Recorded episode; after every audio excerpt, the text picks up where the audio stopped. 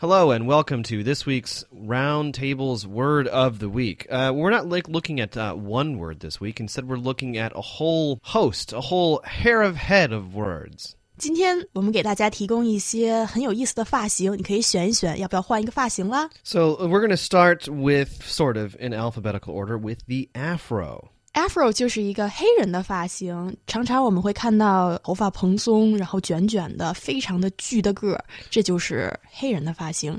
Diana Ross 她是一个非常好的例子。 Yeah, and so basically an afro is usually worn by African Americans because you have to have a certain type of hair.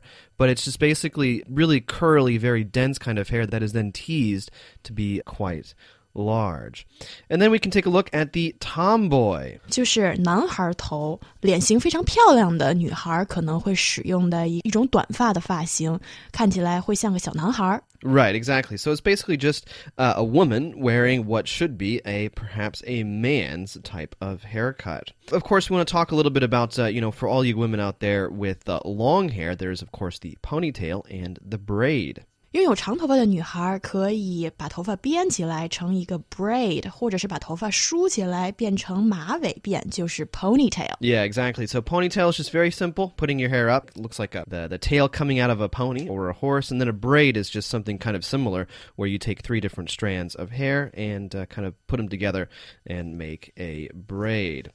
Uh, and now let's take a look at two, uh, I think, interesting types of hairstyles. Well, First, the mohawk, and then there was the faux hawk. 哦，这就是我最喜欢的一种发型，因为一说起 mohawk 莫西干头，就是贝克汉姆以前常常使用的发型，中间是长的，边上是短的。Do you want to explain that? Yes. So basically, the mohawk came first, and it was originally just shaved head, hair in the middle that is then used gel and spiked up. Uh, it can be small or large. In some cases, you actually had people like they would have really, really long hair and take glue actually in order to make it sta- stand up.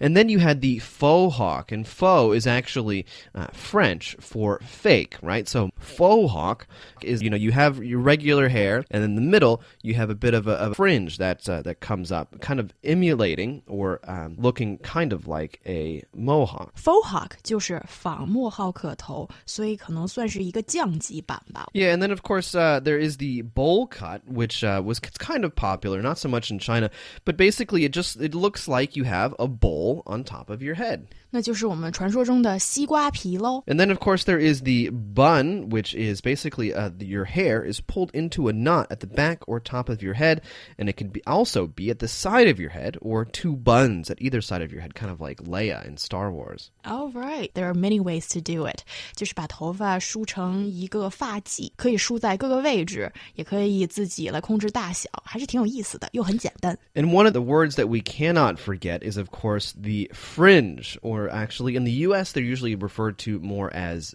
bangs, and it's basically just hair that uh, is pretty much kind of, not always, but in a straight line on your forehead. 哦，这是一个非常有用的词儿，这就是头发帘儿的说法。 And then there is the the mullet, not not so popular anymore, although you do see it in China every once in a while. So basically, it's a regular type of haircut, fairly short in the front, fairly short on the sides, and then very long on the back. 前面是短的，但是头部的后方的头发是长的，是一种现在很不流行的发型。 Yeah, no, it's it's very unpopular. I don't recommend anyone wear it. You look kind of um, stupid. And then, of course, kind of going along with what we said before with the ponytail, there's also the pigtail. Pigtail 就是梳两个小辫儿，像是马尾辫儿的一个分支一样。 Right, and so um, a pigtail is basically, I'm not quite sure why they're called pigtails, but uh, they, they're basically just two ponytails on the side of your head. And then, last but not least, popular among uh, many celebrities these days and made uh, very famous by Audrey Hepburn is, of course, the pixie cut.